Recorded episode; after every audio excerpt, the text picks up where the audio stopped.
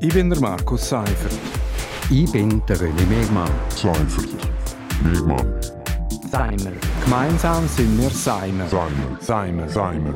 Und das hat uns in dieser Woche bewegt. Seimer. Willkommen bei Seimer auf RSO. Seimer ist jede Woche zum aktuellen Thema. Seimer, das meint Seifert und Mehrmann. Ich bin der René Megmann, früheriger stellvertretender Chefredakteur von Südostschweiz. Und ich bin der Markus Seifert, Redakteur bei Radio Südostschweiz. Also diese Woche ist ja bekannt worden, dass der Josef Maria Bonma neuer Bischof von Chur wird. Ich habe nachgezählt auf Wikipedia auf dieser Liste. Das wäre der 88. Bischof von Chur.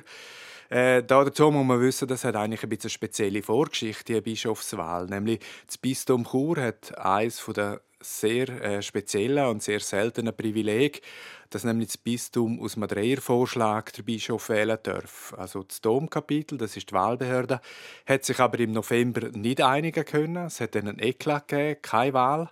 Und das ist schon bis einmal schon mal ein Thema gewesen. Und äh, im November haben wir uns ein bisschen gewundert, gell, René? Ja, ja. Ich wundere mich eigentlich auch heute noch darüber. Ich kann das immer noch nicht verstehen.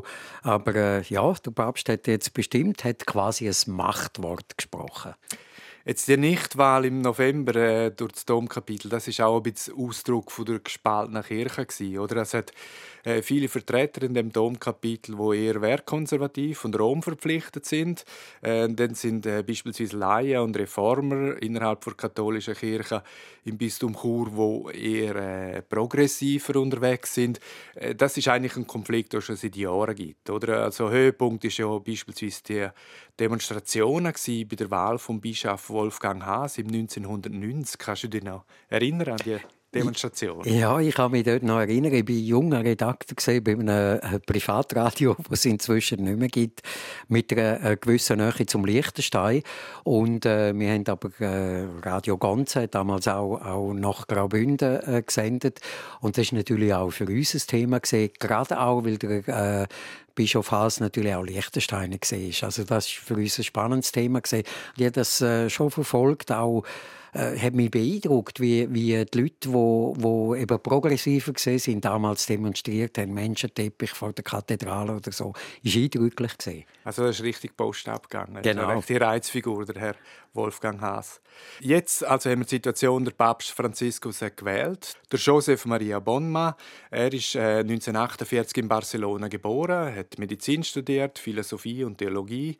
Er war Priester, Seelsorger für Studenten, Spitalseelsorger im Kanton Zürich.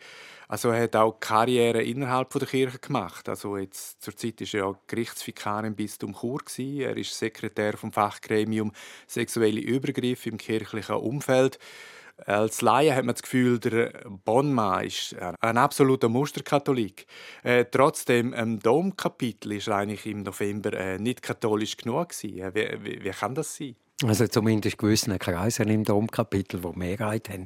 Ja, ich, also man hat äh, bei gewissen Leuten, bei diesen ganz konservativen äh, Leuten irgendwo das Gefühl, die sagen, du Kirche gibt es seit 2000 Jahren und äh, wir haben Recht. Also so wie wir den Glauben interpretieren, ist es richtig und darum äh, äh, sind wir im Recht. Also ich glaube, das ist die eine Seite. Die andere Seite ist ja auch, dass die Kreise das Gefühl haben, der, Bistum ist der, äh, der Bischof ist der, der eigentlich zu sagen hat, so im, im Sinn von der mittelalterlichen Bischof, Fürstbischof, also wo dann wirklich bestimmt. Und der Bonme ist aber einer der mit der Landeskirche, äh, wo das Geld verwalten, äh, wo die Gläubigen dann dabei sind, äh, wo dort ein gutes Verhältnis hatte. Und ich glaube, das ist bei diesen konservativen Kreisen einfach nicht gut angekommen.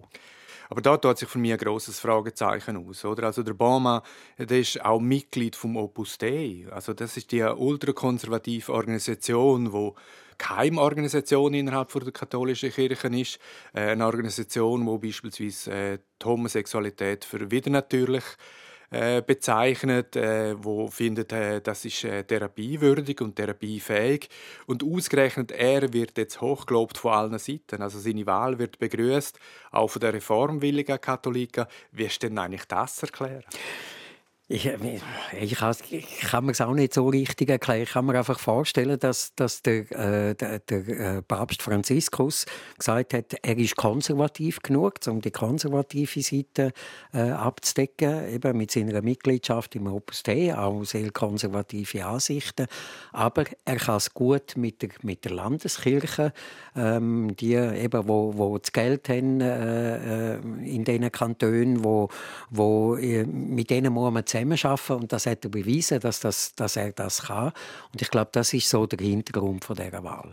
Also das wäre jetzt die Qualität so als Brückenbauer, wo ihm zugestanden wird, also zwischen konservativen und reformwilligen Kreisen innerhalb der Kirche.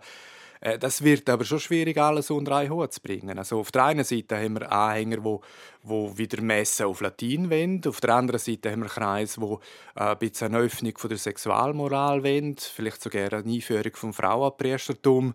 Kann der Bischof Bonma auch nicht scheitern?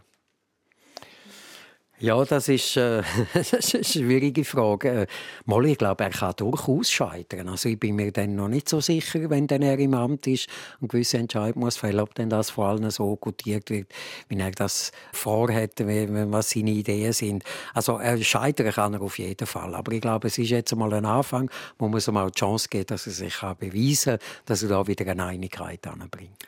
Geben wir ihm die Chance. Äh, wir haben jetzt genug spekuliert. Wir machen einen Schlusspunkt an dieser Stelle. Das ist Seimer Nummer 45 vom 19. Februar. Seimer ist ein lockeres Gespräch zum aktuellen Thema von René Mehrmann und mir. Alle Ausgaben von Seimer gibt es übrigens auch als Podcast. Ich bin der Markus Seifert. Ich bin der René Mehrmann. Seifert. Mehrmann. Seimer. Gemeinsam sind wir Seimer. Seimer. Seimer. Seimer. Und das hat uns in dieser Woche bewegt. Seimer.